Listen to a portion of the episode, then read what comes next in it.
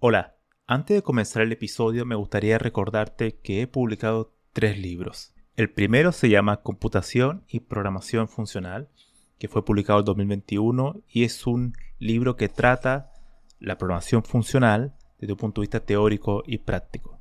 El segundo se llama Mentes Geniales, la vida y obra de 12 grandes informáticos. Esta es una obra que repasa la historia de hombres y mujeres que fueron relevantes en la historia de la computación. Y el último, el más reciente, se llama Principios de Programación, donde explico una nueva forma de entender la programación a través de ocho conceptos. Todos estos libros se pueden encontrar en librerías en España o en Amazon y también en Latinoamérica se puede encontrar a través de Mercado Libre y Busca Libre.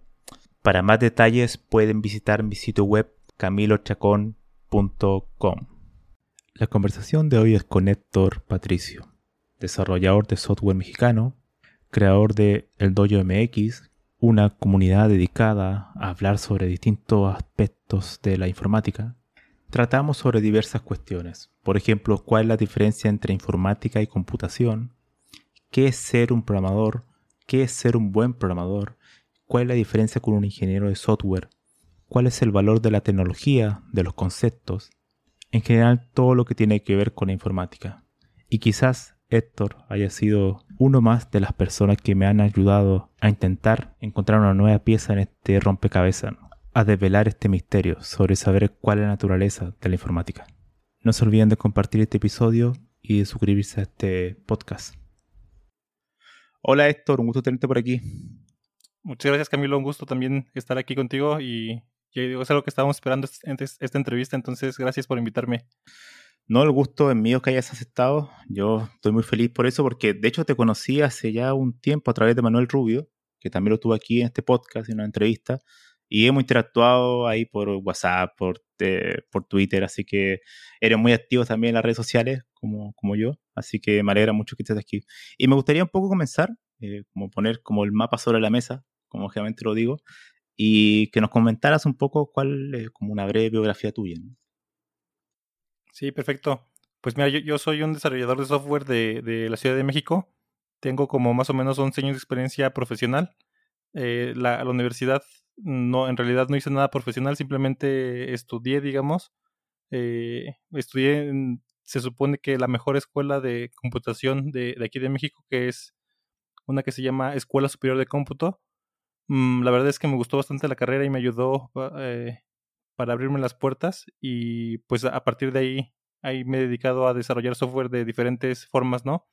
Entonces he, he ido viendo mi propia evolución en, en mi cambio de mente en cómo se desarrolló, eh, a, partir de cómo se desarrolló el software, pero parece que siempre me ha apasionado la idea de la computación y de desarrollar software, ¿no? Entonces, básicamente en mi día a día, eh, ahorita me desarrollo como tech lead y lo que hago es guiar equipos o a veces yo desarrollar software también para diversos tipos de, de clientes. Y pues otra de las cosas que me gusta bastante es la educación y siempre ando buscando formas de enseñar lo que he aprendido o también lo noto que es una de las mejores formas de aprender yo mismo y de solidificar mi conocimiento es enseñar. Entonces muchas de las cosas que voy aprendiendo en el camino las intento enseñar justamente para mejorar mi, mi o llenar los hoyos en mi conocimiento, ¿no? Entonces esas son las dos cosas principales que hago. Por eso tengo un canal de programación que se llama The Dojo MX, que es un blog eh, una cuenta de Twitter y un, y un canal de YouTube. Entonces, e, ese soy yo básicamente. Genial. De hecho, yo sé que eh, compartimos la pasión también por los libros, ¿no? Por la lectura. Y yo creo que más adelante en la entrevista vamos también a hablar sobre eso, sobre la pasión por los libros. Y me gustaría comenzar, como lo suelo hacer, eh, preguntándote un poco cómo surgió tu interés por la, por la informática y en particular por la programación. ¿Cuál fue tu primera experiencia? ¿Qué lenguaje fue el primero que odiaste? ¿El primero que amaste? que me cuente un poco sobre eso, ¿no? Sí, es chistoso. Fíjate que, que siempre he pensado que mi pasión por el, por el la computación fue como una progresión. Porque en, en mi casa me acuerdo de que mi papá es, es un miembro del ejército y de aquí de México, pero lo que hacía él es temas de comunicación, sobre todo, ¿no? Entonces, en mi casa desde muy chiquito, siempre vi cosas de electrónica ahí, me, me llamaban la atención. Y aparte a él le gustaban bastante como esas series de, de ciencia ficción en la que siempre la tecnología desarrolla una, un papel muy importante, ¿no? Como me acuerdo mucho de Star Trek, que veía Star Trek, y entonces a partir de ahí la tecnología me empezó a llamar la atención. Lo que me llamaba en especial atención era la electrónica. Eh, y entonces ahí fue donde digo que empieza mi progresión, ¿no? En, en la fue una, fue una escuela secundaria aquí en México que es la que sigue de la educación más básica, le decimos la secundaria.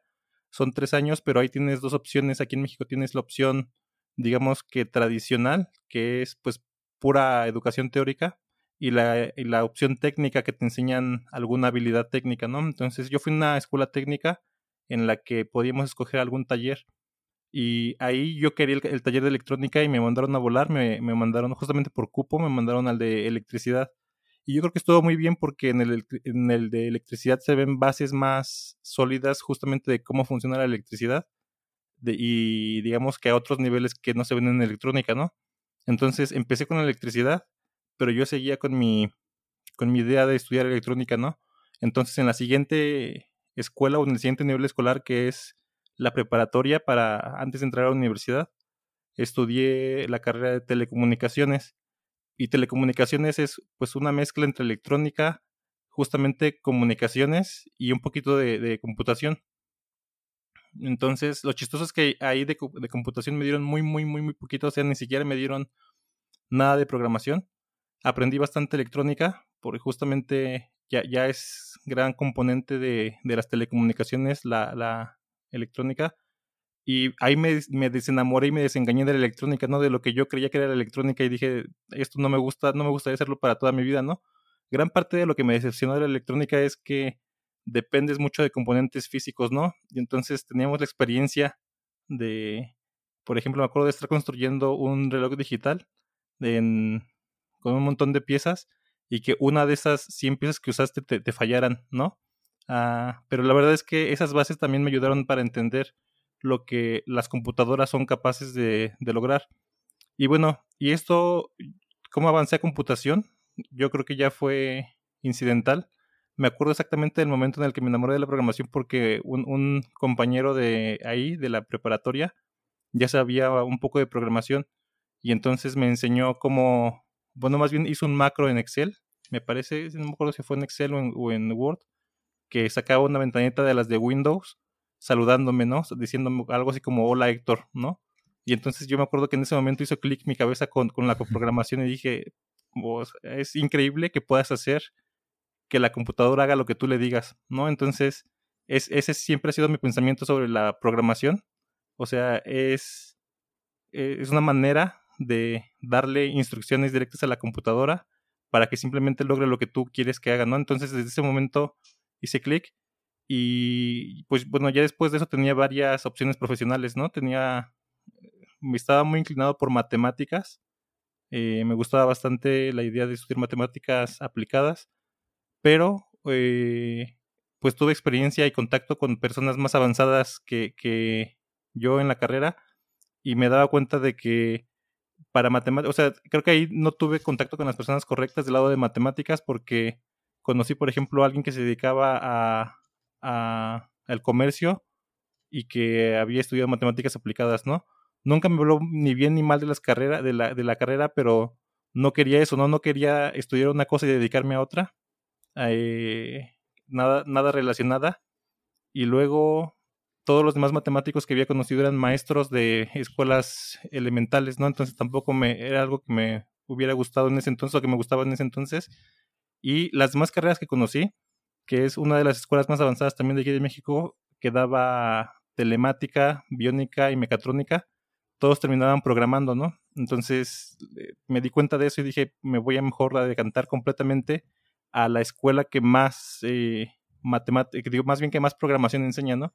En vez de que te distraigas con otras cosas diferentes, que la que se va directamente las ciencias de la computación y por ahí fue mi, mi, eh, mi decisión de irme a esta escuela, ¿no? Y la verdad es que ya aprendí bastante sobre la computación, la programación y las, ciencias de, ciencias de la computación en general. eh, fue algo que me gustó bastante y ya, digamos que ahí se reforzó que esto me quería dedicar toda la vida, ¿no? Entonces, digamos que fue un asunto completamente de, educación. ¿Cómo ves, Camilo? Hay, hay algo curioso que me, me, parece muy curioso porque mencionas que tuviste más afinidad hacia el software más que al hardware y a otras personas le ha pasado lo contrario, ¿no? Muchas veces programan y y desean tener esta parte más como maker, ¿no? De, de, tocar cosas, de construir, de ocupar un Arduino, de ocupar una Raspberry Pi, todo ese tipo de cosas. Y la pregunta que me gustaría hacerte sobre eso es que para ti, después de tantos años de programando, ¿tú crees que un, le, es beneficioso a un programador saber sobre hardware, saber, saber sobre arquitectura de ordenadores, de computadores? Mira, yo creo que es, es una de las habilidades fundamentales que tienes que o adquirir tempranamente o eventualmente la vida te va a llevar a, eso, ¿no? creo que es fundamental en el conocimiento de un programador avanzado. No digo que no puedas programar sin hacer eso, pero eventualmente la vida te va a llevar hacia allá, ¿no? Entonces, sea que lo adquieras tempranamente o que eh, tus proyectos mismos te lleven y las limitaciones de los proyectos, sobre todo si te enfrentas a proyectos lo suficientemente interesantes, te vas a tener que enfrentar con eso, ¿no? Creo que es muy beneficioso saberlo. Mm, no creo que tengas que meterte tan profundamente, pero es muy, es esencial justamente saber el funcionamiento físico de las computadoras, ¿no? Ah, creo que esa es una de las cosas que distinguen a las matemáticas puras de, de, la, de la computación, ¿no? Que la computación en sí misma no solamente se preocupa por el aspecto teórico o lógico de, la, de los cálculos, sino también se preocupa por los medios en los que se está ejecutándose, ¿no?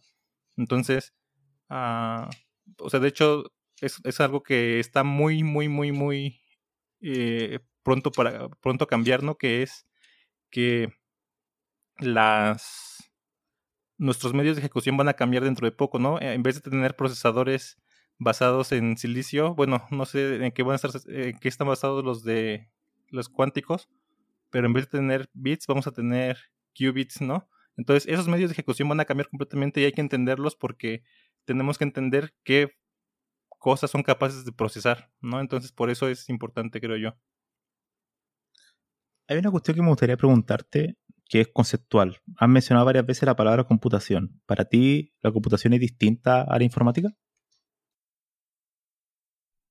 Sí, o sea, la computación yo los he escuchado varias veces como, como, como sinónimos. Mm, me gusta pensar en la computación como en el aspecto puro de, de procesamiento de, de, información para hacer cálculos, ¿no? O sea, eso creo que es la, la computación en sí misma, ¿no? Hacer cálculos de tal manera que, que justamente sean útiles para algún fin en particular, ¿no? La informática la veo como todavía más amplia, ¿no? Eh, trata con la información y con la automatización de, del tratamiento de la información de manera todavía más amplia que la computación, ¿no? Entonces incluye cosas más, eh, digamos que más allá en, en, los bordes que la computación. Ese es mi pensamiento ahorita de primer golpe, pero lo he escuchado varias veces como, como justamente como sinónimos, ¿no? Entonces creo que se parecen bastante pero te digo, me gustaría pensar que la informática es un poquito más, más amplia en los alcances respecto a la información, ¿no? ese es lo la, mi pensamiento. ¿Cómo ves, Camilo? Hay una pregunta que me gustaría hacer sobre la, sobre la universidad y que también ha generado bastante revuelo por, en Twitter. Así que me gustaría colocarte a ti eh, en aprieto. Entonces, el tema de para ti, ¿la universidad aún es, importante la, informática? Y si lo fuera, ¿qué, ¿qué, es lo que la diferencia ¿no? de, un, de un bootcamp, de un curso en YouTube, de un libro, de un tutorial? Eh, ¿Cuál es el valor hoy en día de la, de, la universidad con respecto a, la informática? Mira, yo, yo tengo un punto ambivalente, eh, un punto de vista ambivalente respecto a el valor de la universidad y la educación en general.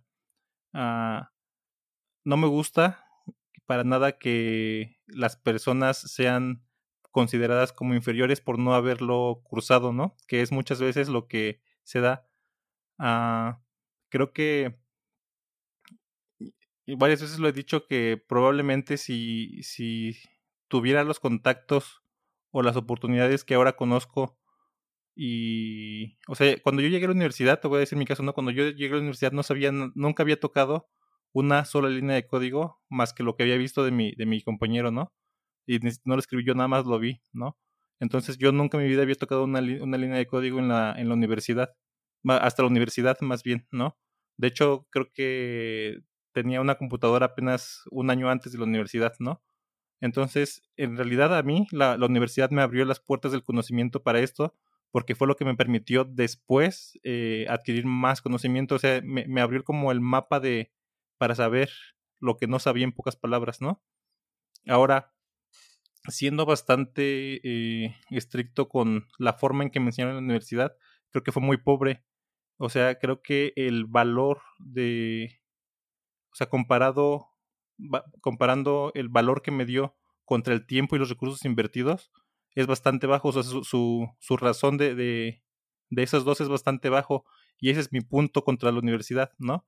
Que es eso que me enseñaron y que me tomó cuatro años o cuatro años y medio eh, aprender, estoy segurísimo que con un buen programa educativo y con, eh, con profesores eh, pues bastante mejor motivados y educados, lo pude haber aprendido en menos de dos años, o en menos, en un año incluso lo pude haber aprendido, sobre todo por, porque estás dedicado completamente a, la, a la escuela en esos tiempos, ¿no?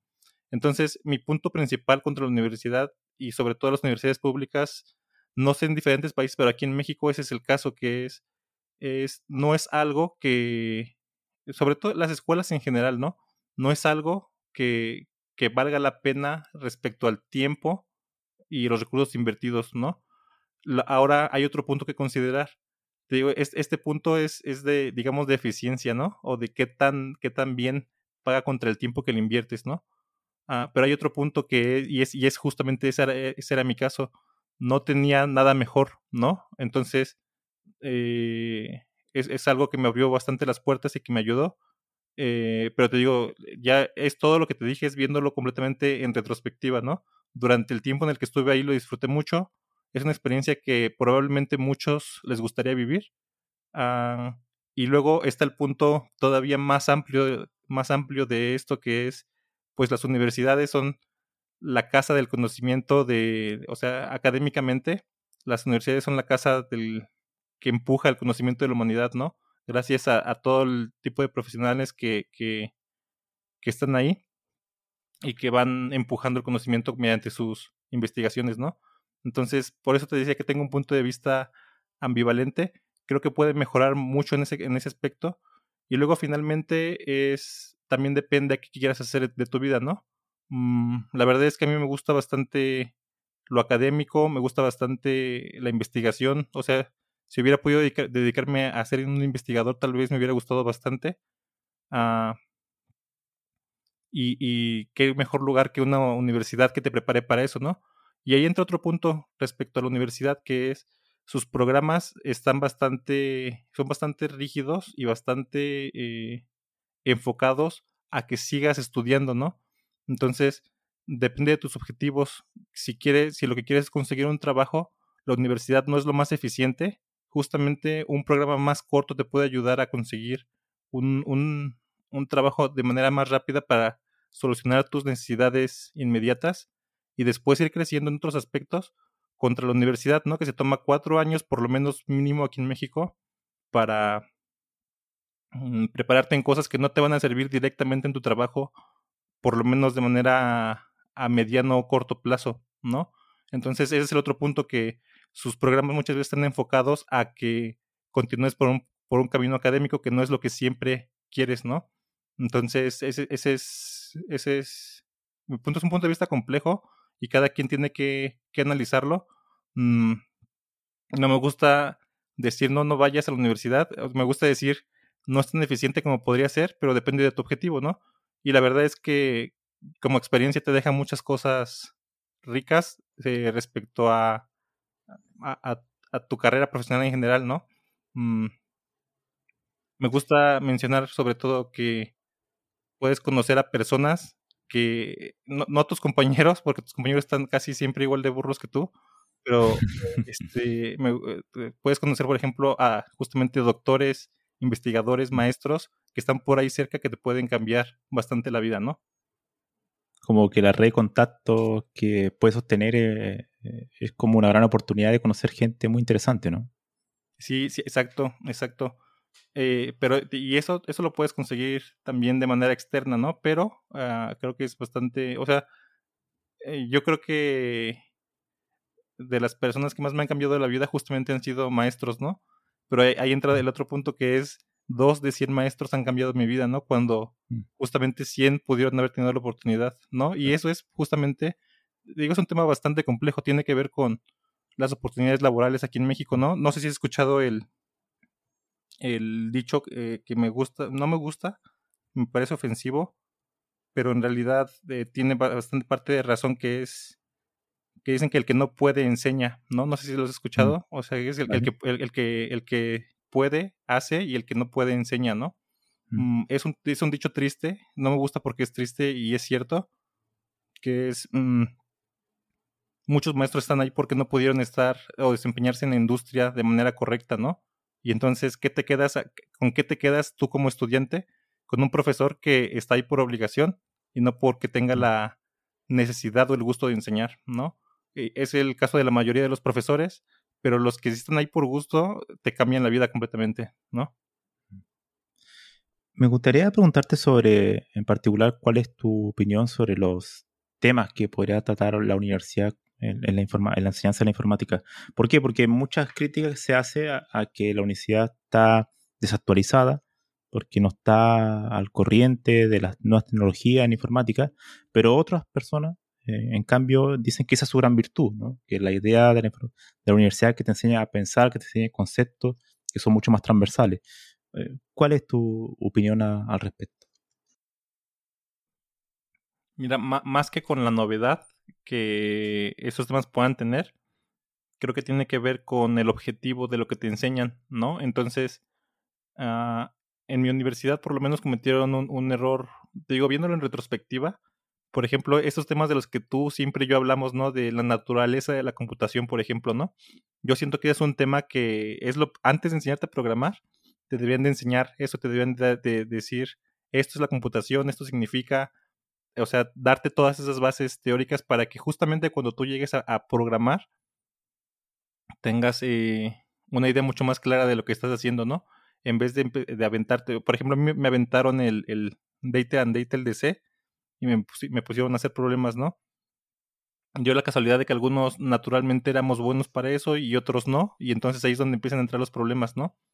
Pero lo, que a lo que iba con esto de, de, la naturaleza de los temas o del objetivo de los temas es lo que te decía hace rato, que muchos están dedicados a que continúes con eso, ¿no? A que tengas las bases suficientes para tú seguir expandiendo el conocimiento humano, ¿no? Entonces, ahí es donde creo yo que entra la, la, la gran disyuntiva de muchas personas de, pues este conocimiento que me estás dando, estas bases profundas de conocimiento que me estás dando, no me sirven en mi día a día, ¿no? Entonces, ¿qué voy a hacer con ellas si no me sirven para justamente cumplir con mi trabajo de, mañana que voy a trabajar de programador, por ejemplo, ¿no? Mm, entonces, sí creo que iba, y, y, ahí es donde entran muchos problemas, que ah, sí creo que hay algunos temas bastante anticuados, porque, por ejemplo, te enseñan ingeniería del software, con los métodos de conteo de líneas y cosas parecidas en algunos casos.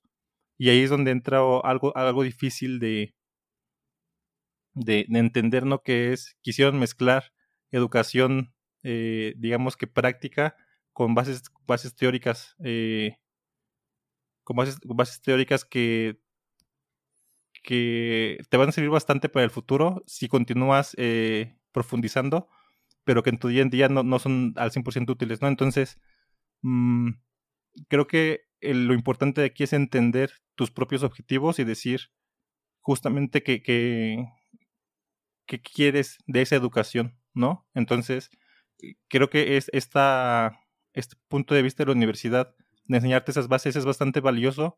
Te digo, sobre todo si vas a continuar expandiendo el conocimiento humano, si tu objetivo en el futuro es, e, eso, mm, no, su, su valor no se ve tan directamente práctico en tu día a día si te vas a dedicar a una, a una carrera de, de programación común, digamos, pero te pueden servir para que tu conocimiento se expanda más rápido después, ¿no? Entonces, digamos que, pero yo creo, sin embargo, que las dos formas son válidas, ¿no? Aprender la parte poco profunda o la parte directamente técnica y empezar a producir cosas. Si continúas por ese camino, eventualmente vas a llegar a lo profundo, ¿no? Ahí no sé qué sea más doloroso, no sé si es más doloroso aprender lo profundo y después irte a, a lo a lo sencillito, digamos, que es aprender las herramientas y las otras técnicas, o lo contrario, aprender lo sencillito que son las técnicas y las herramientas y después irte a las bases profundas, ¿no? No sé qué es más doloroso, pero creo que es este ambos métodos son, son válidos. Sin embargo, creo que una carrera productiva y, y larga no se puede dar sin las bases, ¿no? O sea, entonces, por lo menos que la universidad asegure que tengas las bases se me hace una muy buena idea. Una de las cosas que mencionaste fueron las herramientas, y las herramientas es como hoy en día lo fundamental en la informática. vivimos en constante evolución de herramientas, nuevas herramientas salen cada semana, cada mes, nuevo lenguaje de programación, framework, biblioteca, etc. Entonces me gustaría preguntarte, em, ¿cómo, ¿cómo, se puede elegir eh, qué herramienta escoger para resolver un tipo de problema? Sobre todo porque los informáticos en general son más proclives al fanatismo hacia una herramienta, hacia, un amor incondicional hacia una herramienta. Entonces hay mucha discusión en Twitter de, gente que se empieza casi a, discutir sobre que este lenguaje es mejor que otro. Entonces, ¿qué, ¿cómo ves eso, el tema de, de las herramientas en la informática? ¿Cuál es su rol o cómo debía ser la manera adecuada para aprenderlas?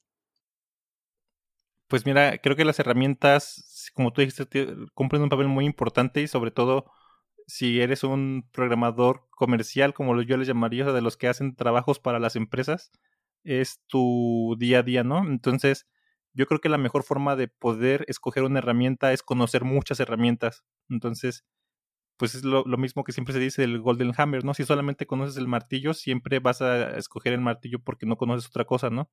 Entonces, la mejor idea para poder escoger la herramienta correcta para el trabajo correcto es conocer muchos, ¿no? Y por lo menos saber sus características, saber que existen los destornilladores y saber que existen las pinzas y saber que existen los clavos y saber que existen las escaleras, ¿no? Entonces, si ni siquiera tienes ese, conocimiento, aunque no lo sepas usar, debes de saber que existen y que las herramientas, las escaleras te sirven para alcanzar lugares altos, ¿no? Entonces, tener la, la noción básica de qué es y qué existe y para qué sirve, te puede dar una, un gran edge para saber si, si vas a escoger esa herramienta para algo, ¿no? O si la quieres usar para algo.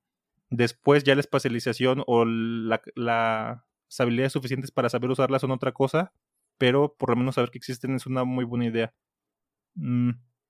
En cuanto a casarte con una herramienta, creo que es algo bastante común de los seres humanos. Tiene sus ventajas y tiene sus desventajas, ¿no?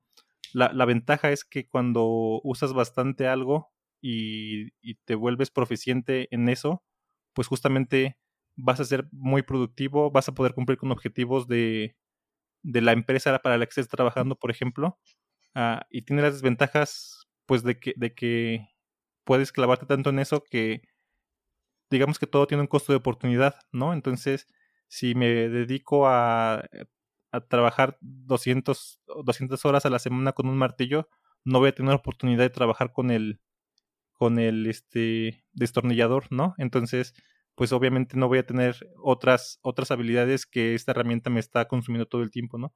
Entonces, es, es, yo creo que es lograr un equilibrio. Y luego entra otro componente que es el componente de, de las tribus, ¿no? El, de, el componente social, que es los seres humanos siempre queremos pertenecer a algún grupo y nos sentimos apoyados, ¿no? Nos sentimos apoyados cuando alguien piensa muy similar a nosotros.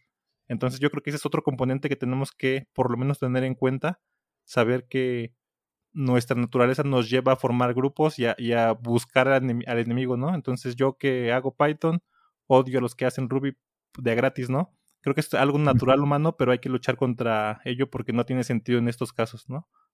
son cosas bastante útiles casi todas las herramientas de desarrollo que existen. ¿Tú crees que la única manera para aprender algo en programación es programando? A ver, esa es, una muy buena pregunta. Mm, no, no creo que sea la única manera. Mm, de hecho, creo que un, primer teórico antes te puede dar mucha ventaja. Es, lo, que, lo que dicen por ahí, ¿no? Que cinco minutos de, de leer la documentación te pueden eh, ahorrar, ahorrar cinco horas de Stack Overflow.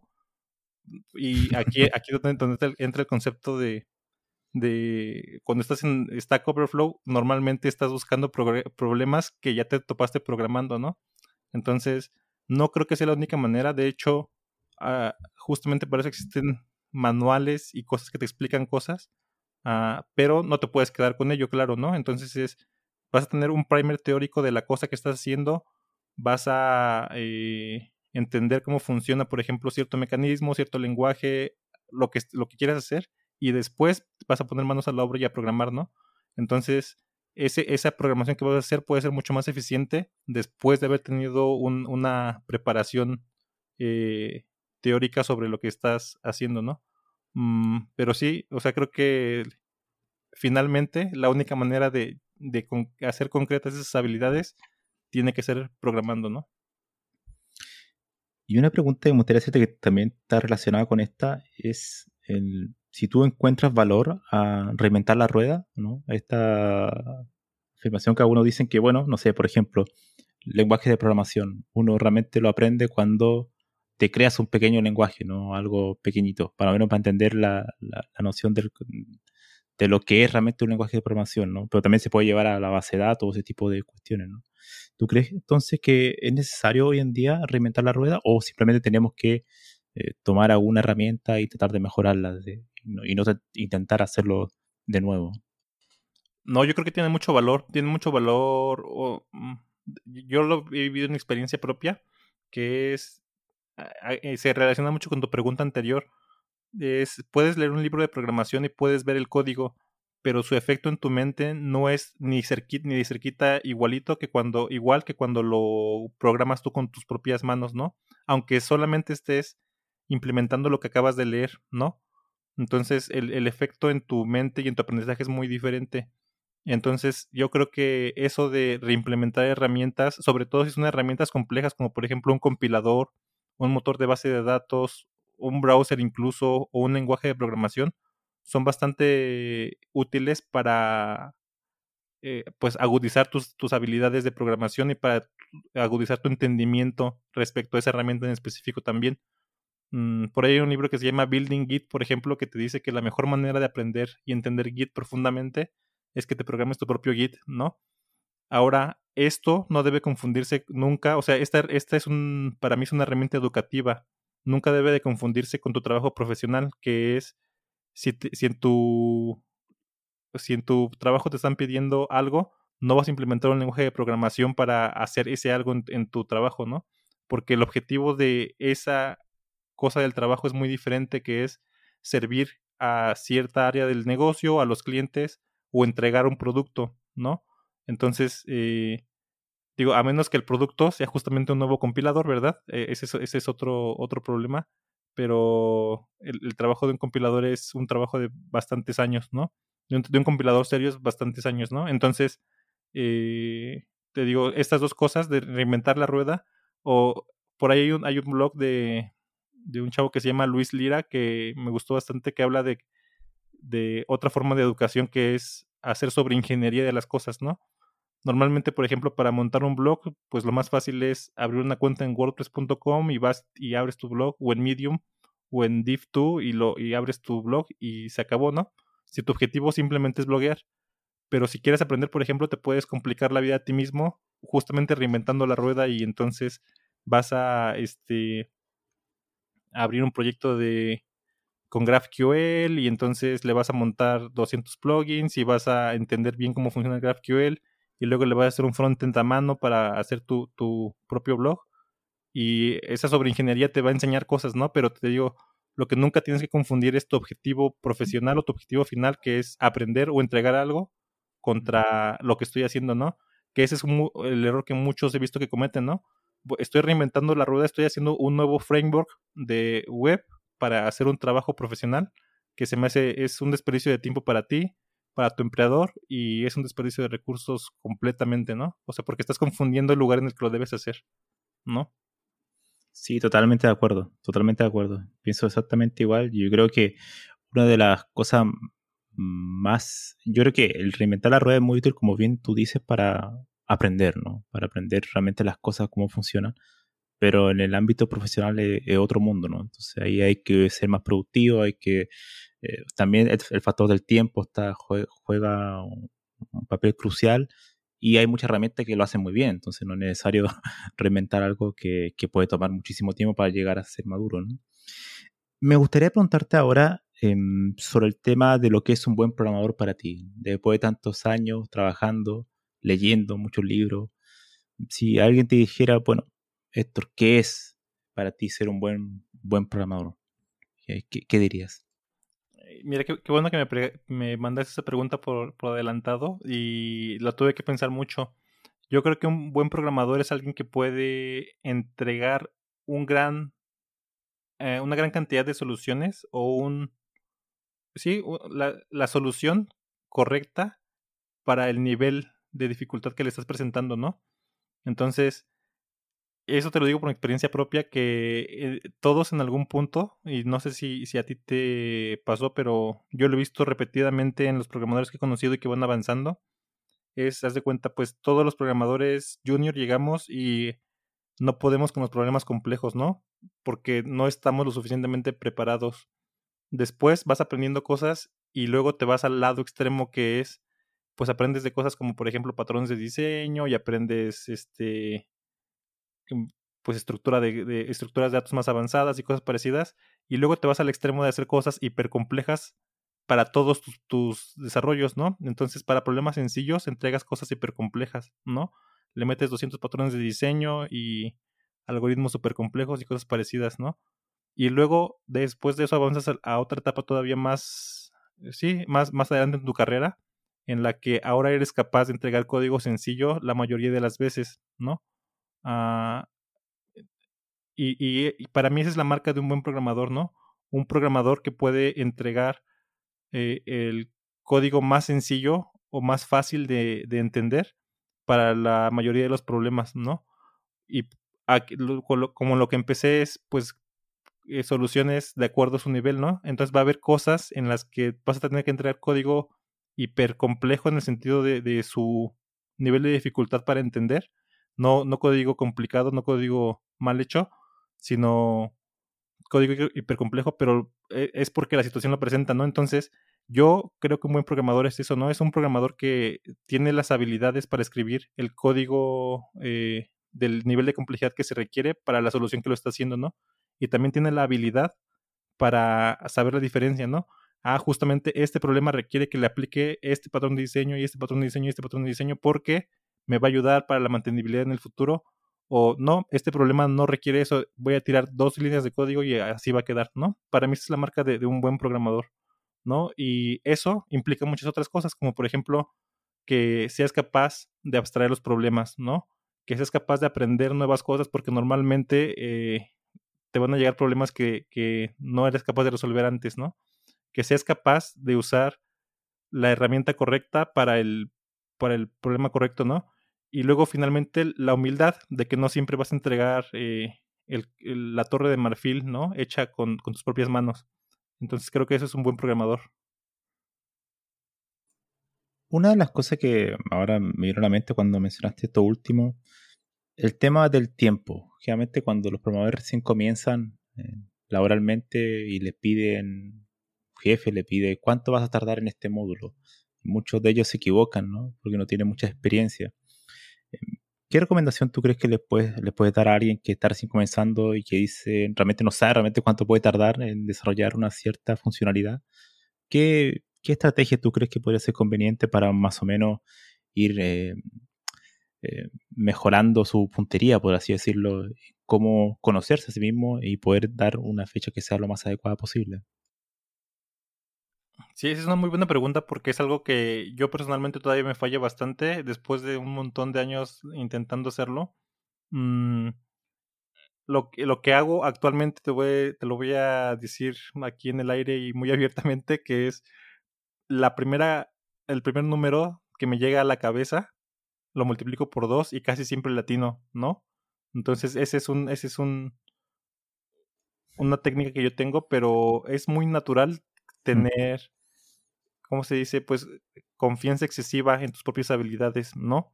Entonces normalmente vas a pensar en decir, ah, sí, claro, eso ya lo he hecho y entonces me va a tomar dos minutos, ¿no? Cuando en realidad no, te va a tomar mucho más por diferentes factores, ¿no?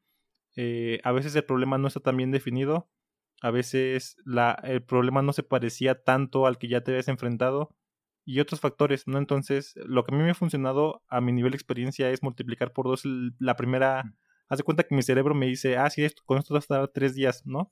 Entonces, si lo duplico, normalmente eh, voy bastante bien, ¿no?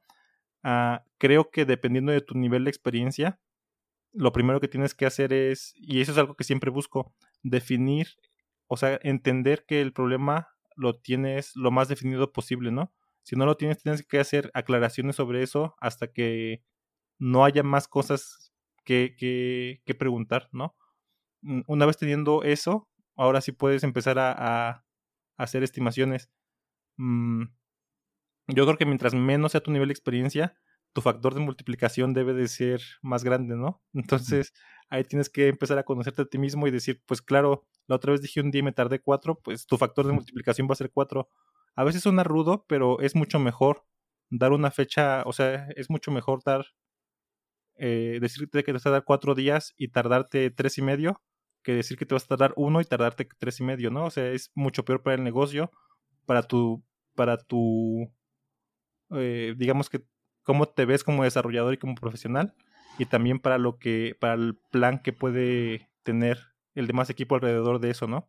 Entonces, eh, esa es, mi, mi, mi, recomendación, que busques tu multiplicador, o sea, tu, tu, cerebro te va a decir una cosa, busques tu, tu, multiplicador y lo uses, ¿no? Busques, ah, sí, normalmente mi cerebro me dice uno, busque, eh, eh, normalmente me tardo cuatro veces más, entonces ese es tu multiplicador, ¿no?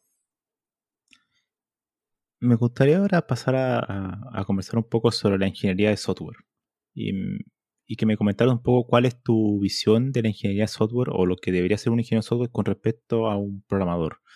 Porque, claro, la ingeniería software aparece algo muy importante que es el factor humano, ¿no? Aparece el ser humano, ya no es simplemente una relación de tú con el ordenador programando, sino que ahí aparece la palabra gestión, la palabra de organización, de metodología.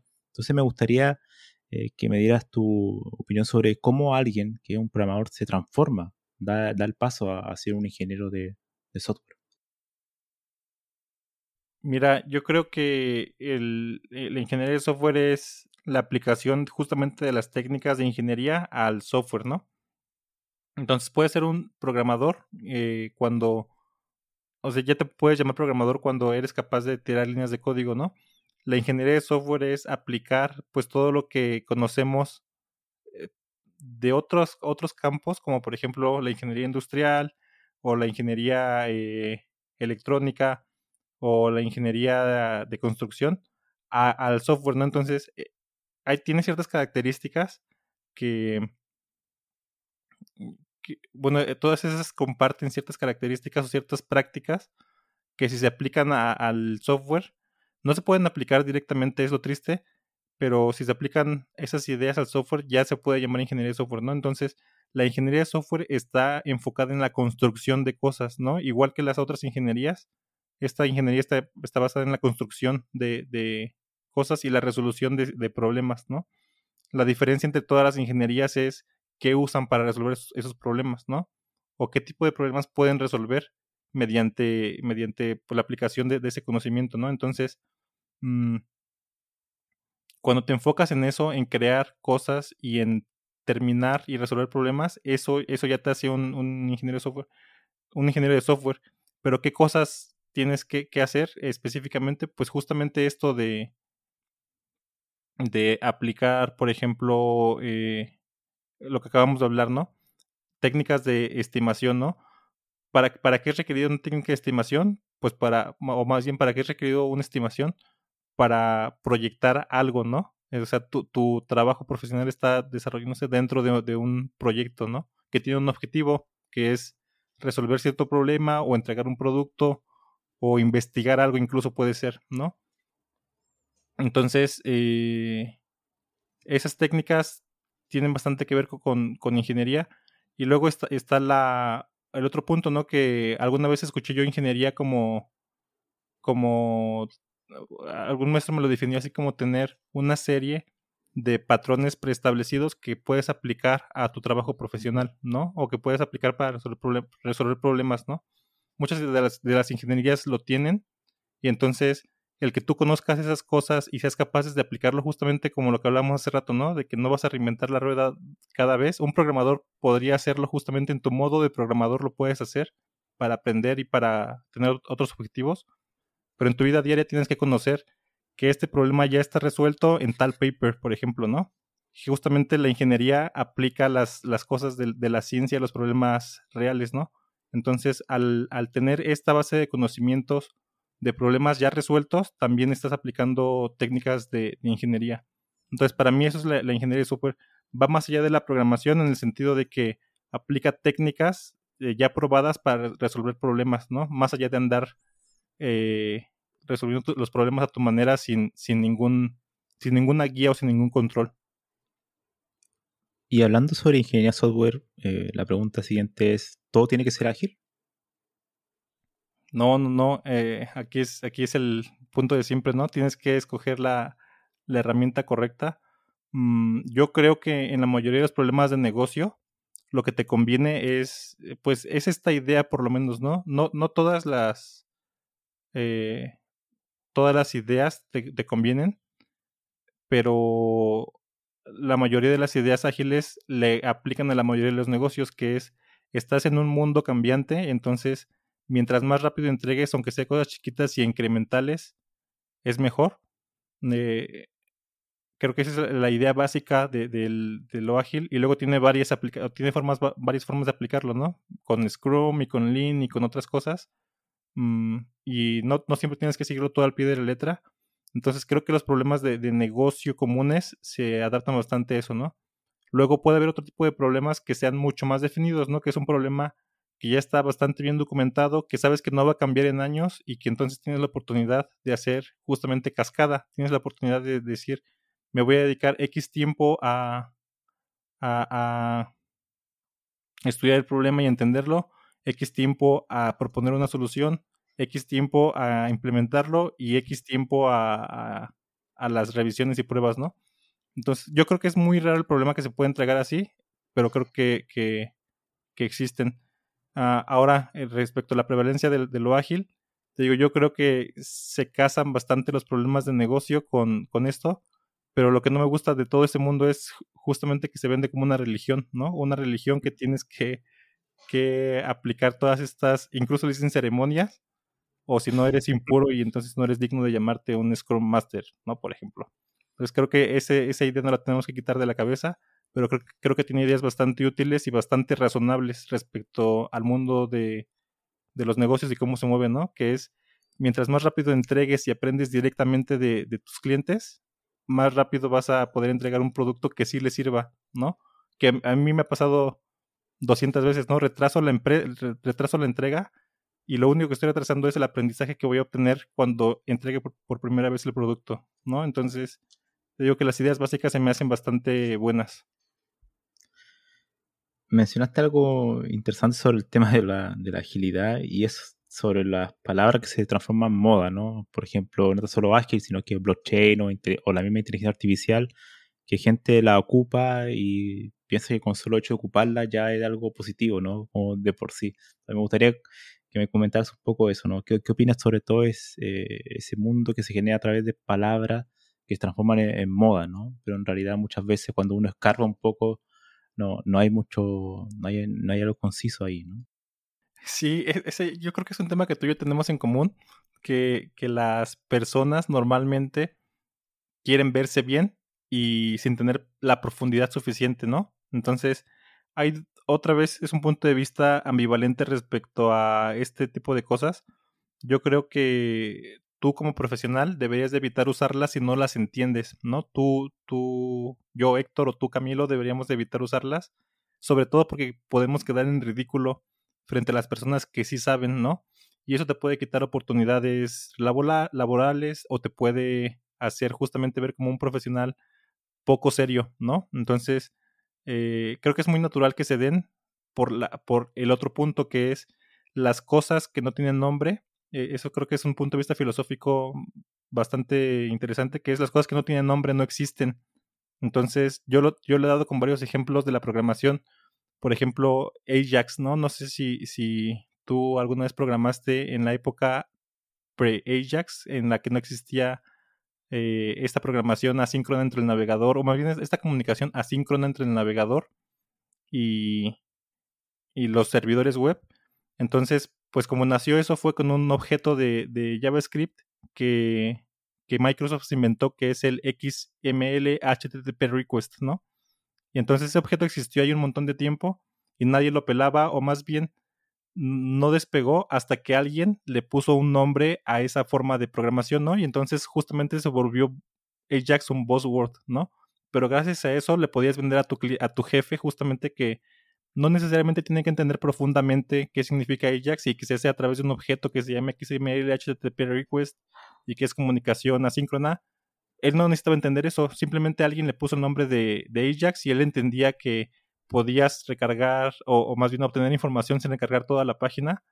Entonces, esa era la idea básica y eso es lo que, lo que Ajax representaba en su cabeza y se lo podías comunicar de manera rápida y sencilla sin que entendiera toda la profundidad técnica, ¿no? Entonces, esa es la otra cara de esas palabras, que es para las personas no técnicas, es una muy buena forma de comunicar lo que la idea básica de la cosa, ¿no? Aunque sean a veces sean ambiguas o no sean lo suficientemente entendidas, creo que es una muy buena forma de comunicarlas.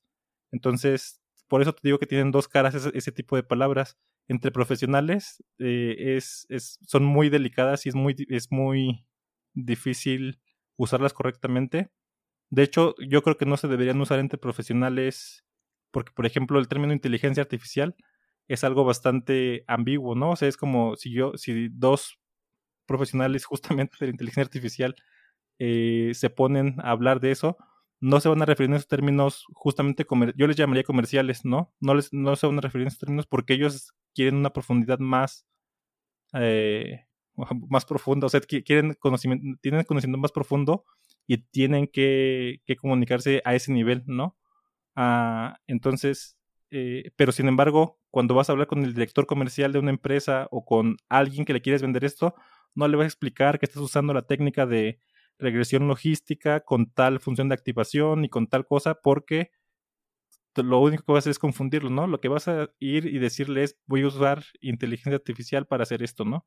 Entonces, uh, pienso que son útiles, tienes que cuidar cuándo y dónde las usas y sobre todo tú como, como un profesional, o sea, creo que el que las uses puede, puede revelar incluso que no, tú no eres profesional en, ese campo, ¿no? Entonces es, es chistoso, es chistoso este, eh, todo esto que se arma alrededor de, de los buzzwords, pero te digo, cumple una utilidad que es hacer que esto llegue a las masas, ¿no? Porque no les voy a explicar todo, todo la profundidad de ese conocimiento a todos, ¿no? Es imposible y no es práctico. Me gustaría un momento volver al tema de, la carrera de, un programador y hacerte la pregunta sobre, ¿tú crees que a cierta edad se vuelve cuesta arriba ser, programador? Algunos dicen que llegado a los 40 o 50 tienes que pasar obligatoriamente a tomar cargo de gestión porque si no ya no es muy difícil avanzar. ¿Tú crees que eso es así? Que cada vez, cada año que pasa, las empresas por lo general prefieren a personas más jóvenes en cargo de, de programación. ¿Qué opinas sobre, sobre eso?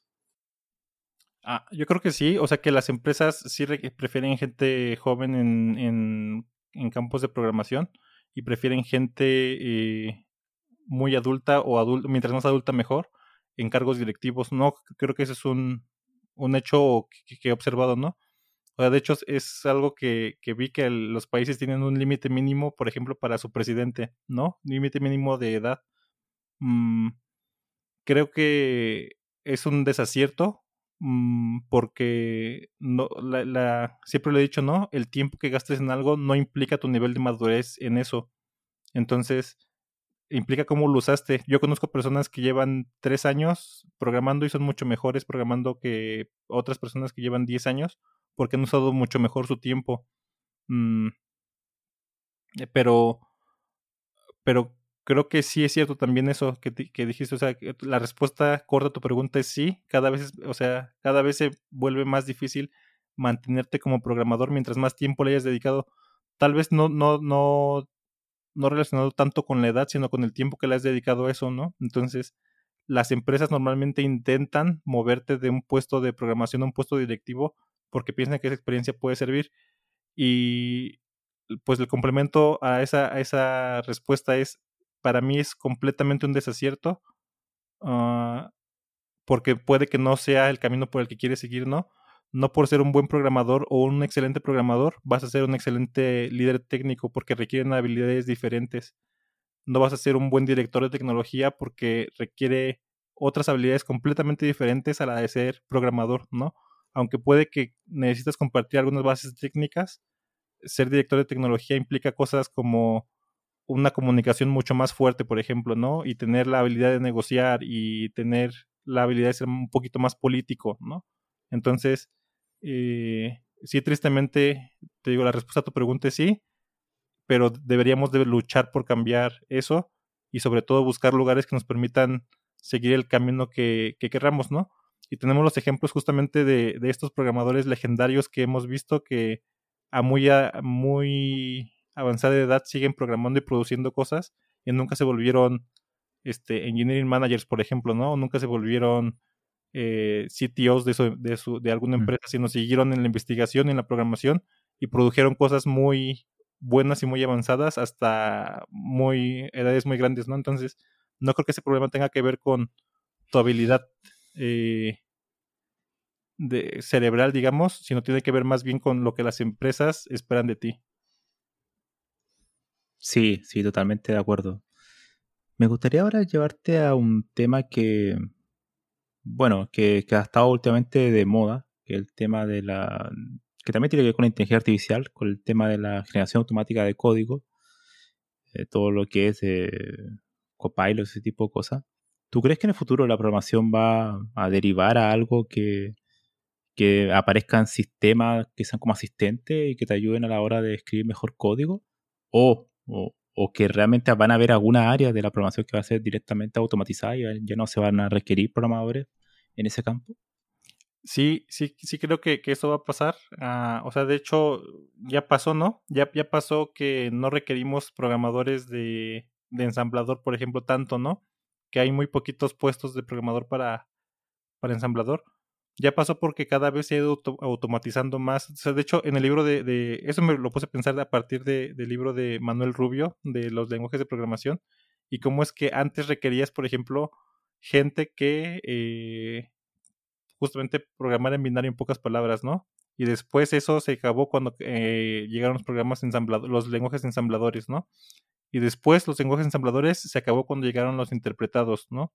Y luego los interpretados y bueno, y los compilados cada vez te dan más cosas, ¿no? Entonces, no requieres ahora justamente alguien que te programe un shell sort porque ya está implementado en la mayoría de los sistemas y lenguajes, ¿no? Entonces, esas cosas se han ido automatizando y cada vez nos vamos a un nivel más arriba de lo que se puede hacer en, computación. Entonces yo creo que justamente va a llegar, eh, esto va, a seguir avanzando y va a llegar eh, cosas cada vez más, eh, más abstractas, digamos, en los que las habilidades que requiere son diferentes, porque las habilidades de nosotros hoy, como, como desarrolladores de software, son muy diferentes a las que tenían los primeros, ¿no? que eran casi casi matemáticos y físicos eh, puros, ¿no? Entonces, eh, eso, esto se va a seguir automatizando. Lo que no sé es hasta dónde, ¿no? Hasta dónde va a, va a llegar esta automatización, porque estoy seguro que lo que nosotros estamos viendo hoy, para los primeros programadores era algo imposible de pensar incluso, ¿no? No lo podían ni siquiera visualizar a lo, a lo que hemos llegado hoy, ¿no? Entonces yo creo que lo mismo va a pasar dentro de 50 años. Lo que, lo que van a lograr esos programadores de ese entonces, ni siquiera nos lo estamos imaginando nosotros. Y pues aquí entra otro punto que es muy probablemente toda esta demanda que tenemos de, de pues de hecho yo siempre he tenido la teoría de que naturalmente la inteligencia artificial de los primeros de los primeros trabajos que va a tomar es justamente el de programar, ¿no? Porque Recuerda que nosotros programamos, como se dice, para los humanos, para que otro humano lo mantenga, pero si un programa puede crear código binario directamente haciendo lo que tú le estás pidiendo sin que otro humano lo tenga que tocar, pues qué, qué mejor solución más directa que eso, ¿no? Mm, y hasta ahorita ya hemos visto, por ejemplo, cosas bastante interesantes, hablando de, de código todavía, que Copilot, ¿no? Yo uso Copilot en mi día a día y la verdad es que me sorprende porque no solamente me ayuda a terminar mis tareas más rápido, sino que aprendo de él, por ejemplo, ¿no? Pero te digo, ¿qué, qué le va a costar más adelante a esta misma inteligencia artificial? Eh, después de haber aprendido lo suficiente, programar por mí completamente, ¿no? Yo solamente darle la instrucción de decirle esto es lo que tienes que hacer y, y teniendo, teniendo yo la forma de comprobar que lo hizo bien, sin ver su código, ya, ya con eso me es suficiente, ¿no? Y que cumple con los parámetros que, establece. Entonces, muy probablemente esto cambie en el futuro a, a ser todavía más. Ahorita, si, si los programadores de, de, los primeros programadores nos vieran, para ellos somos completamente usuarios de, de herramientas de programación, no somos programadores directamente, ¿no? Ah, porque ellos justamente hacían código casi casi máquina, ¿no? Entonces, así va a ir avanzando la abstracción y así va a seguir pasando, vamos a ser cada vez más usuarios de herramientas que ayudan a programar la computadora, ¿no? Entonces yo creo que sí va, a avanzar. Mm, creo que tristemente se va a perder muchos, muchos trabajos y tenemos que prepararnos para eso, ¿no? Mm, porque si no vamos avanzando con eso, vamos a, a justamente a quedarnos en, en, la ola de gente que se quedó sin saber qué hacer, ¿no? Porque, o te digo, por ejemplo, yo escuché hace años ya de una herramienta que escribe mejor HTML que los humanos, ¿no? Entonces, uh, no se, no se ha, hecho masivo porque tal vez tiene ciertas fallas, pero te digo, va a llegar el punto en el que esto se va, en el que lo va a hacer mejor que los humanos. La otra vez, justamente en tu podcast, escuchaba un ejemplo de, de los contadores, ¿no? Cuando antes se requerían 20 contadores, ahora se requiere uno que sepa manejar una herramienta especializada. Lo mismo va a pasar exactamente. Eh, antes se requerían 20 programadores que hicieran HTML, ahora se va a requerir uno que sepa muy bien manejar el próximo copilot, ¿no? Entonces, creo que así va a ser.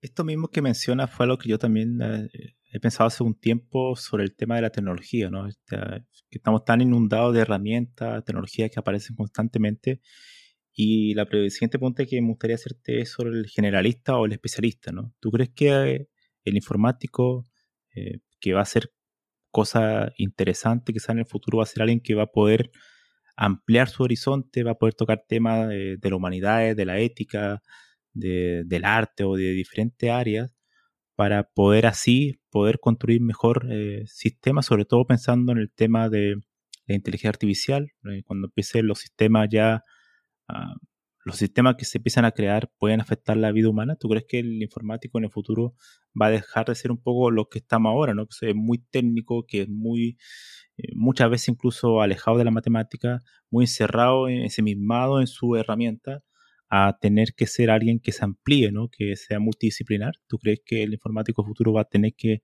indudablemente llegar a algo así? Sí, yo creo que sí. O sea, de hecho, ahorita ya lo tienes que ser, ¿no? O siempre lo he dicho que la informática o la computación no existen en el vacío.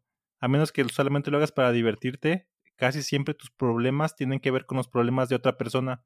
Estás resolviendo los problemas o automatizando los problemas de otra persona o de otra área.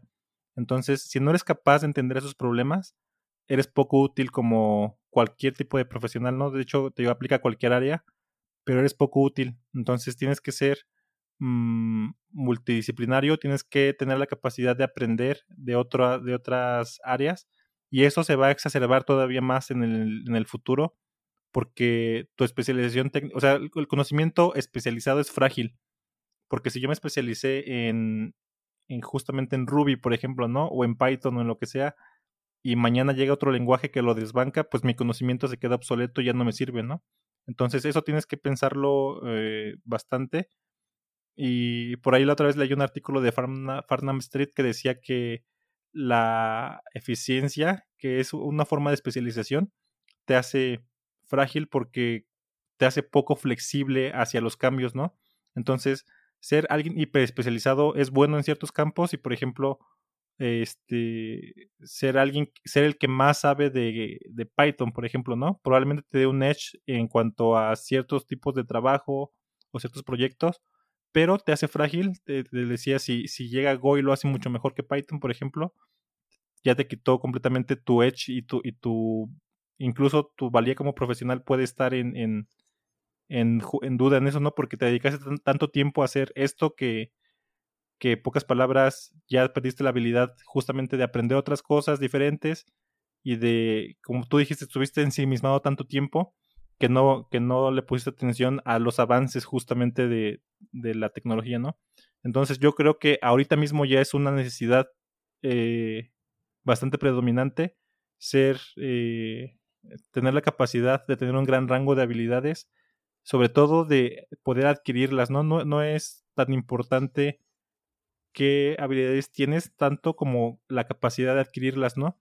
Pero tristemente la única forma de, de, de pulir esa habilidad es adquiriendo otras habilidades, ¿no? Entonces tienes que, que estar siempre abierto a aprender nuevas cosas y tener en mente que, tu área profesional no vive aislada de las demás.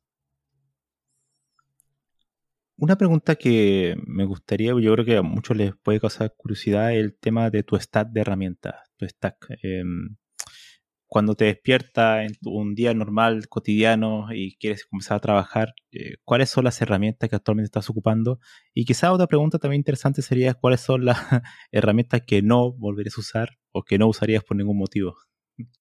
Sí, ¿te refieres a, como programas para, o sea, IDES, por ejemplo, y estas cosas? ¿O sí, de programación sí, en general? Sí, de, desarrollo, sí, en general. En general. Ah, perfecto. Mira, o sea, justamente eh, mi stack de, desarrollo en, en sí mismo es Python, o sea, la mayoría del tiempo hago Python y JavaScript. Mm, JavaScript siempre, los que me conocen, siempre me estoy quejando de, de él, pero creo que es un mal necesario y aparte, en realidad sí me gusta, nada más que me gusta quejarme. Eh, y ese es mi, digamos que mi stack de programación común. Si fuera por mí, haría Elixir diario. Mm, me gusta mucho como lenguaje, me gusta mucho su filosofía y me gusta mucho la plataforma.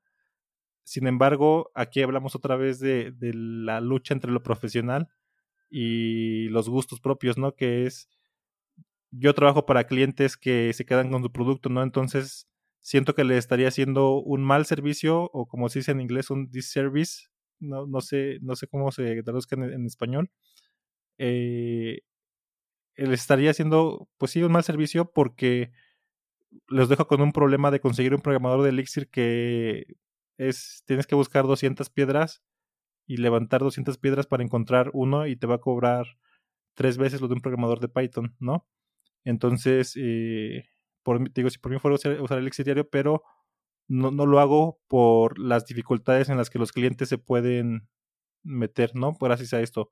Mm, en cuanto a herramientas para programación, mi, día a día es casi casi VS Code, pero eh, he estado muy eh, metido últimamente en usar eh, BIM, que siempre he aprender BIM lo sé básicamente, pero lo quiero usar profesionalmente porque creo que, que la customización que te permite y, sobre todo esa frase de que con bien puedes escribir a, la velocidad del pensamiento eh, eh, me, me llama bastante la atención. Creo que es una habilidad que tenemos que tienes que aprender y desarrollar y que te va a costar trabajo, pero creo que puede pagar dividendos después.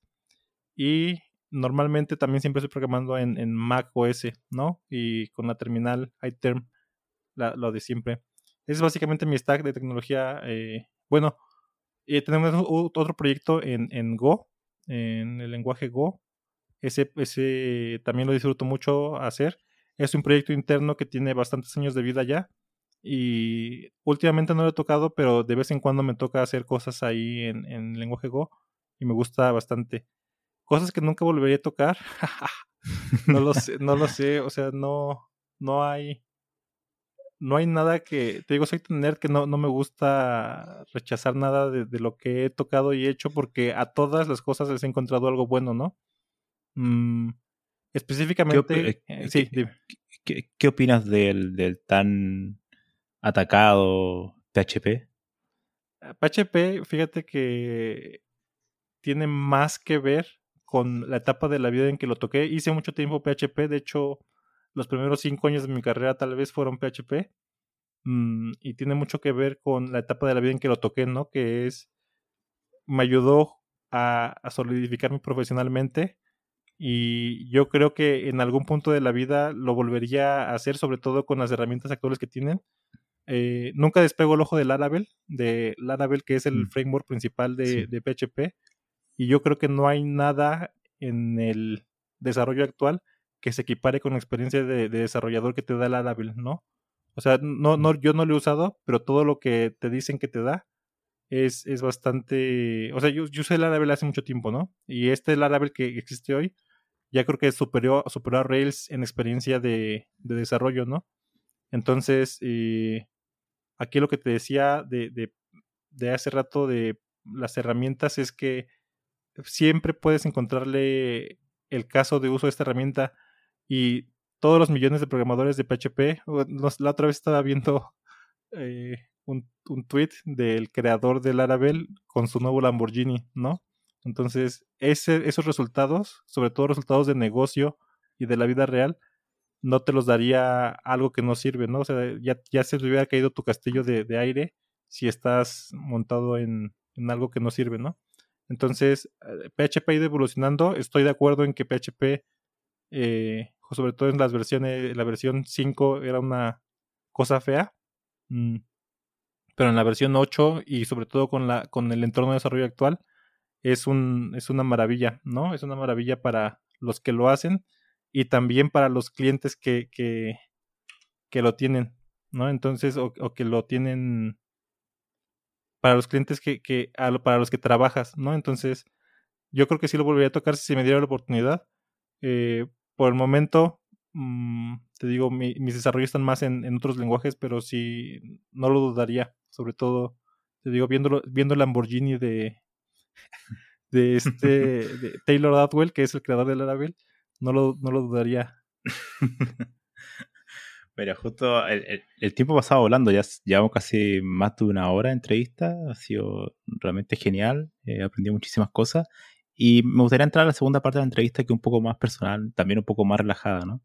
Y, es un poco que me hablaras sobre cómo surgió la idea de, de Dojo MX, que yo eh, por las casualidades de la vida estuve también invitado en algún episodio. Gracias a Manuel, a Manuel Rubio que me mandó un enlace. Y me gustaría que me comentaras sobre eso, ¿no? Que sé que tu canal de YouTube está muy activo, así que eh, me comentaras cómo surge esta idea, ¿no? De hablar sobre informática.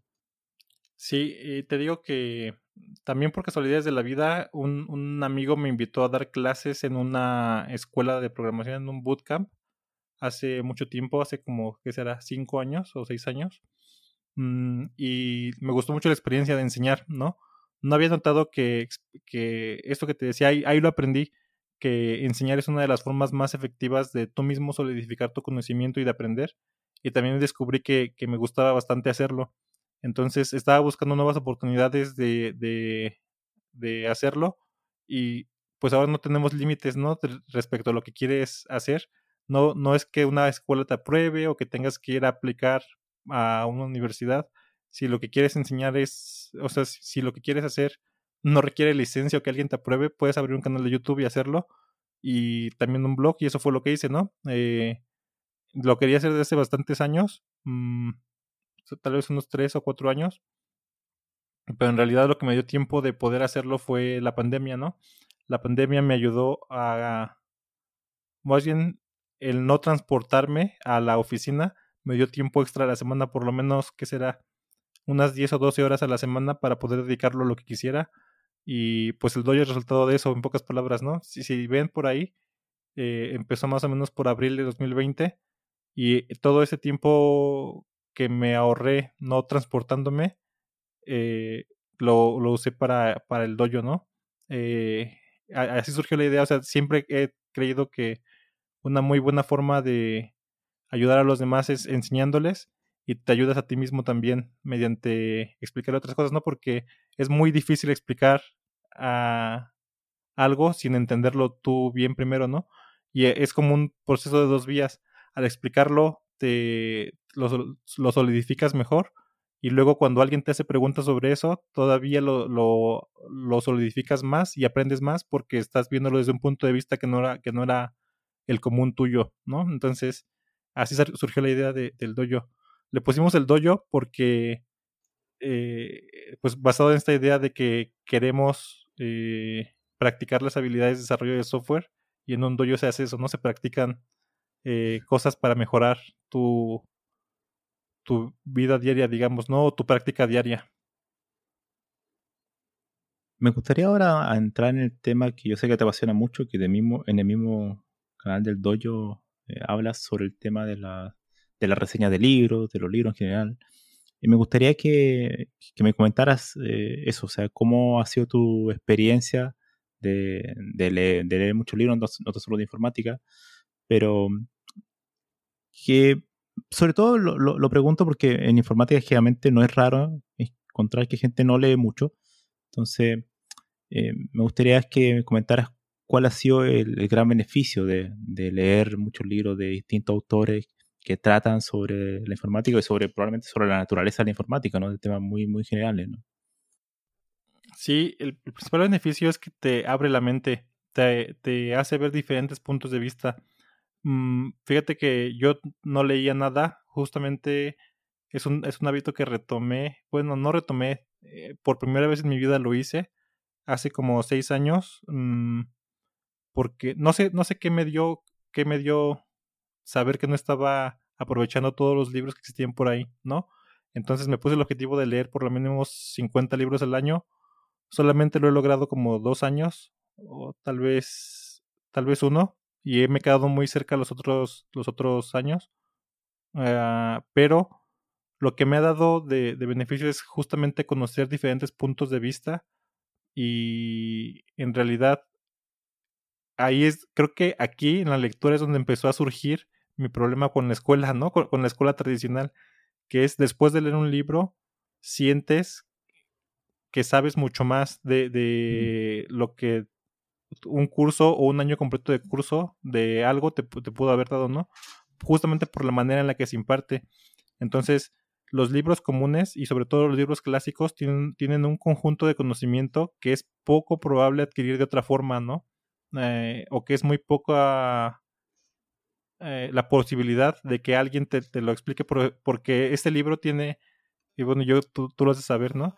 Tiene miles de horas de trabajo encima, ¿no? Cuando tú te lo echas en 10 o 20 horas tal vez un libro, eh, este libro tiene miles de horas de trabajo de investigación, de escritura, de edición, de, de, de, cuidado sobre ese conocimiento y de verificación sobre ese conocimiento, ¿no? Entonces, un libro es un compendio de conocimiento, o sea, sobre todo un libro bien editado, ¿no? Es un libro, es un compendio de conocimiento increíble que en pocos otros canales puedes adquirir, ¿no? Incluso, por ejemplo, un canal de YouTube justamente es algo mucho menos serio y te pueden decir muchas mentiras que en un libro es poco probable, que, en digo, en un libro sobre todo los clásicos, ¿no? Es poco probable que pase. Entonces, ese es el principal beneficio que digamos que es conocimiento ultradenso, comprimido, que puedes adquirir en poco tiempo. Eh, no te puedes quedar ahí, ese es otro, otro aprendizaje que he tenido, no te puedes quedar ahí porque una vez leyendo un libro te da lo que se llama la ilusión de conocimiento, ¿no? Sientes que sabes, pero solamente hasta que pones a prueba ese conocimiento es cuando realmente eh, lo adquieres de verdad, ¿no? ¿Cómo pones a prueba ese conocimiento? Por eso hago las reseñas explicándoselo a alguien, eh, haciendo una prueba que, que, que, verifique que tienes ese conocimiento, o haciendo, hay ciertas prácticas que te ayudan a, a saber si sí lo tienes, ¿no? Y lo triste de todo esto es que se te olvida del 90% de los libros, eh, se te olvida el 90% de lo que lees, sobre todo si no tienes un buen sistema de, notas, pero es algo en lo que he estado trabajando recientemente, ¿no? Entonces, creo que tiene muchos beneficios y respecto a la pregunta específica de la informática, creo que cualquier informático o computólogo que, que no se preocupe por los temas profundos de esto, mm, pues siempre va a estar nada más haciendo, digo, y está muy bien, si eso es lo que quieres, está, está bien, ¿no? hacer nada más eh, o dedicarte a las herramientas está bien, pero para mí es un tema muy interesante meterte en las cosas profundas de la computación y de la de la informática, ¿no? Es, es un tema que, que me gusta bastante entender la naturaleza de eso y creo que es algo que tenemos en común, como decías. ¿Qué libro le, le podrías recomendar a, nuestros oyentes? No tan solo quizás de informática, pero algún libro que, que, tú sientes que te haya cambiado la vida o que te haya hecho reflexionar y que hayas dicho, wow, yo pensaba esto antes y ahora después de este libro eh, amplió mi, mi, concepción del tema o lo, lo, puso totalmente en contra, ¿no? ¿Qué libros tú crees que podrían ser útiles, eh, que se deberían leer, o sea, recomendar a nuestros oyentes? Mira, de, de, los, los pocos libros que me acuerdo que me han cambiado radicalmente la forma de pensar o que me han enseñado tanto que soy otro después de leerlo, es, es este libro que se llama Antifrágil de Nassim Nicolás Taleb. Es un librote como de 600 páginas, por lo menos en español. Mm, y trata de... Este, cuate es bastante controversial. Nassim Nicolás Taleb es un intelectual eh, del Líbano. Originalmente él es del Líbano y no tiene filtro en lo que dice, ¿no? Entonces, este libro es un, es un filtro, es un librote que habla acerca de un concepto que él propone que se llama, es lo contrario a la fragilidad, ¿no? Entonces dice que lo frágil y lo robusto no son cosas contrarias, sino que son lo robusto es lo intermedio en, otro continuo que es lo antifrágil. Lo antifrágil es aquello que se beneficia de, de la variabilidad, ¿no?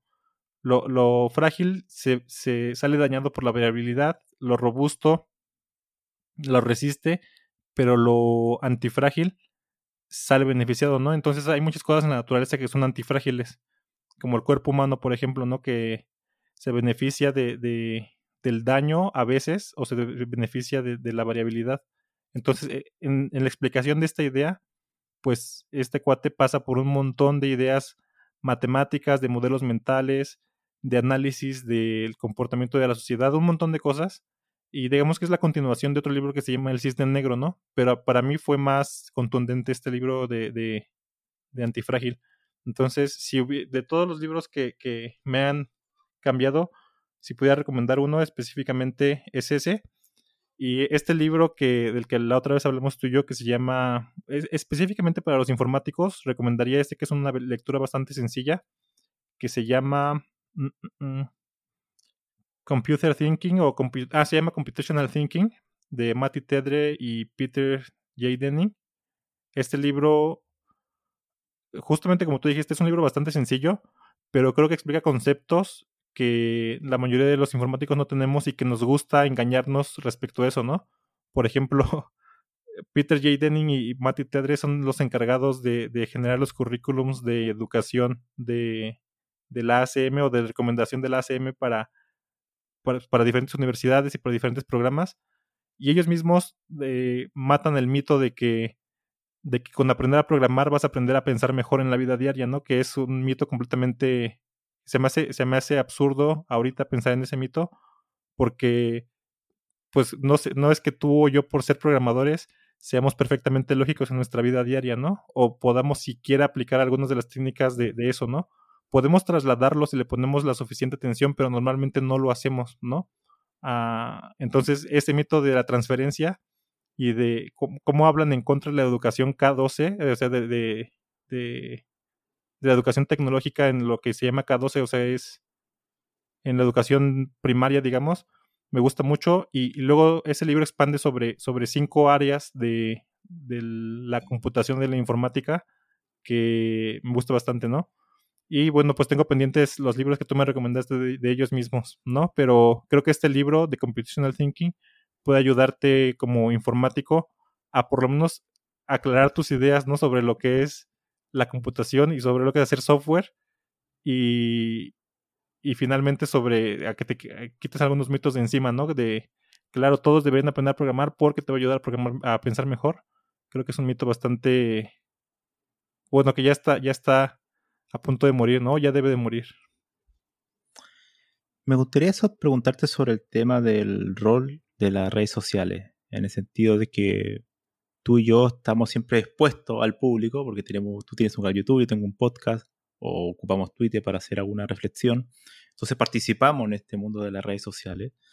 Y me gustaría preguntarte cuál es el, el, desde tu punto de vista, cuál es el beneficio, si es que lo hay, de participar en las redes sociales, tener un perfil eh, ahí, porque sabemos que hay muchos eh, informáticos o otros profesionales que no eh, participan, simplemente se dedican a su día a día en una empresa y no, no participan mucho en, en las redes sociales. ¿Cuál es, tú crees que es el, el, gran beneficio de eso, estar presente, de interactuar? Yo creo que el principal beneficio es la gente que conoces, ¿no? Si no fuera por, por estar ahí, no te conocería a ti, por ejemplo, no conocería a Manuel y no conocería a, por ejemplo, mis últimos empleadores han sido, pues, gracias a, a, alguien que conocí en redes sociales, ¿no? Entonces, eh, yo creo que ese es el gran beneficio, que es la posibilidad de conocer gente interesante, ¿no? Ahora, lo, lo que hablamos hace de la universidad es, antes la única manera de toparte con gente interesante es parándote en lugares con gente interesante como las universidades. Ahora, eh, el beneficio es que te puedes eh, que te puedes topar con personas muy interesantes en Twitter, por ejemplo, o alguien te puede poner un comentario en YouTube, ¿no? Entonces, eh, creo que vale la pena el esfuerzo intentar hacer eso, pero justamente para que tú te topes con alguien interesante o para que alguien interesante te haga caso, tú mismo tienes que intentar contribuir con tus propias eh, cosas interesantes, ¿no? porque justamente si eres un en Twitter un huevito que no tiene seguidores y que solamente está tirando hate por ahí, pues obviamente nadie te va a hacer caso, no, nadie te va a tomar en serio, entonces un costo de eso es que tú mismo contribuyas con toda, todo ese ecosistema rico, ¿no? Tiene muchas desventajas, gasta tiempo, pero creo que el beneficio de conocer gente interesante lo, lo paga. ¿La informática te ha hecho la vida más feliz? Eh, qué buena pregunta. No lo sé. Fíjate que sí, yo creo que sí, por varias cosas, ¿no? Mm, es algo que me gusta mucho hacer. Mm, me gusta mucho esta área del conocimiento y en cosas más pragmáticas o prácticas me ha dado de comer, ¿no? En pocas palabras, me ha dado de comer los últimos, ¿qué será? Dos años de mi, de, de mi vida y justamente ha cambiado bastante mi estilo de vida, ¿no? De, de lo que, de cómo crecí a cómo vivo hoy y todo esto, ¿no? Siento que fue mucha suerte, eh, que fue, o sea, es, algunos, pues justamente se dedican a, otras cosas que no son tan bien pagadas y hoy tenemos la suerte de, de que son muy bien pagadas, esta, eh, o sea, toda el área de informática por, pues, el, por los requerimientos profesionales de la, de, de, del área. Entonces, me ha cambiado la vida en varias formas, ¿no? Por, por lo que, por los beneficios o por las satisfacciones que me da trabajar en ello, más eh, la las posibilidades económicas que me da. Me gustaría ya para ir como cerrando esta, extraordinaria entrevista que ha sido, ha pasado volando el tiempo, y me gustaría preguntar sobre el tema de los consejos. quizá hay alguien que, está escuchando este podcast, que bueno, entre paréntesis, la estadística de este podcast dice que la mayoría de la gente que lo escucha son personas sobre 40 años, así que probablemente los consejos que vas a dar no, van a ser muy aplicables, pero asumamos que sí, hay gente joven escuchando este podcast. Y me gustaría eh, que me dieran algunos consejos para la gente joven que quiere estudiar informática, ¿no? Tiene 20 años, 18 años, quiere adentrarse en este mundo y que te gustaría quizás te lo hubieran dado a ti a esa edad, ¿no? Eh, ¿Qué consejos le podrías dar? Eh, pues creo que creo que ya se mencionaron durante la entrevista, pero es este, ¿no? De no, nunca dependa solamente de, sobre todo si estás estudiando en una escuela, nunca dependa solamente de esa fuente de conocimiento, ¿no? Que puede ser bastante frágil y bastante eh, de poca calidad, sobre todo en escuelas públicas, y yo creo que de toda Latinoamérica. Mm, entonces, ten cuidado con esas fuentes de conocimiento, nunca dependas de ellas. Entonces, para eso están los libros. Los libros son una fuente de conocimiento excepcional. Ah, por ahí Camilo tiene una, una lista de libros que todo informático yo creo que debería de por lo menos intentar leer porque tampoco son súper fáciles de, leer tus recomendaciones, Camilo. este, pero yo creo que, que eso, ¿no? Aprender de, de, de, de, los grandes, justamente, ¿no? Entonces, me da mucha risa porque esta visión me gusta que, que es eh, puedes obligar a alguien muerto a ser tu mentor, ¿no?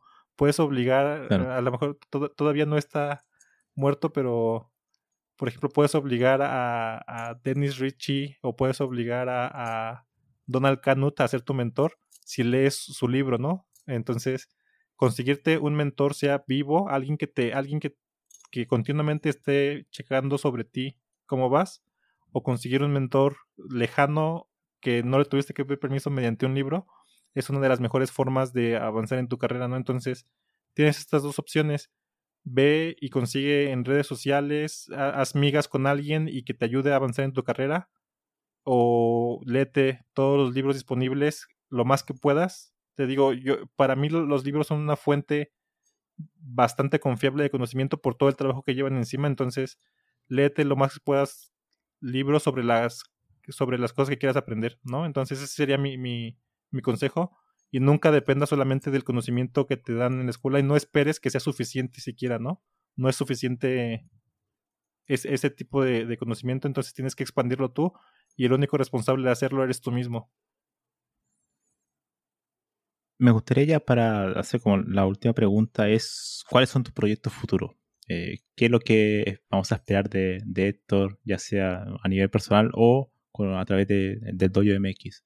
¿Cuáles son los nuevos retos que, que te presenta este año o, los próximos años. ¿no? Fíjate que eh, en cuanto a Dojo MX, quiero, quiero expandirlo como en, el alcance, ¿no? Porque es padre tú explicar cosas, pero creo que expandirlo en el alcance te puede dar otras oportunidades. Por ejemplo, platicar con gente, digamos que famosa o más, o más, o sea, creo que la fama y la y, y, la, y tu habilidad en ciertas cosas sí llevan una, una relación, ¿no? Entonces es normalmente la gente que ha conseguido gran renombre, por ejemplo en la informática, normalmente tiene algo que, que lo hace especial, ¿no? Como por ejemplo que es muy bueno en cierta área, ¿no?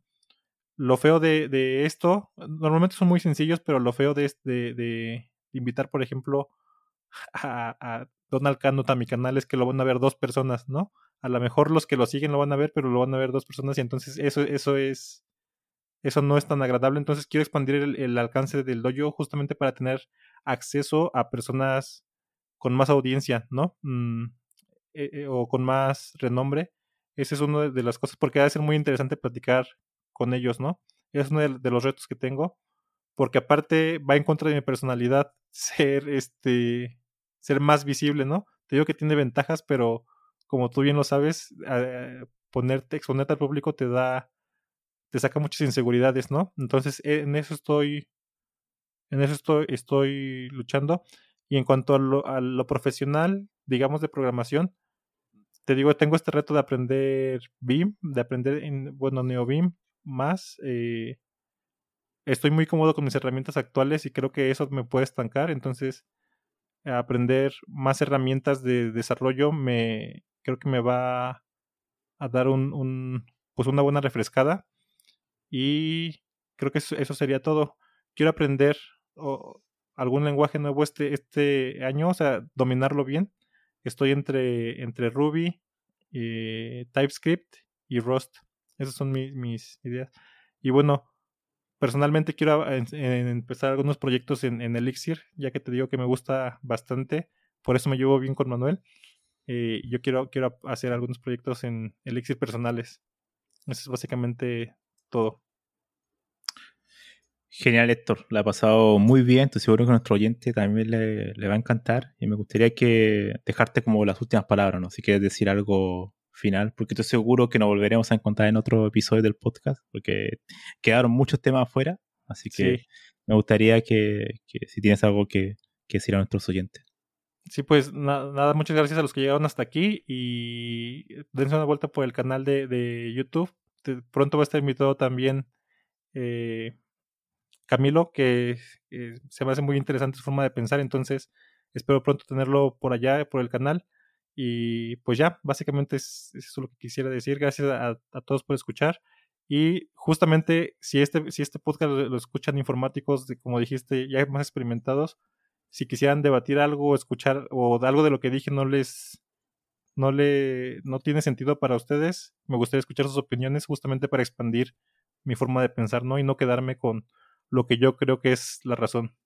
Genial, genial Héctor. Muchísimas gracias y bueno, gracias a todos los que llegaron hasta aquí. Nos vemos en el siguiente episodio.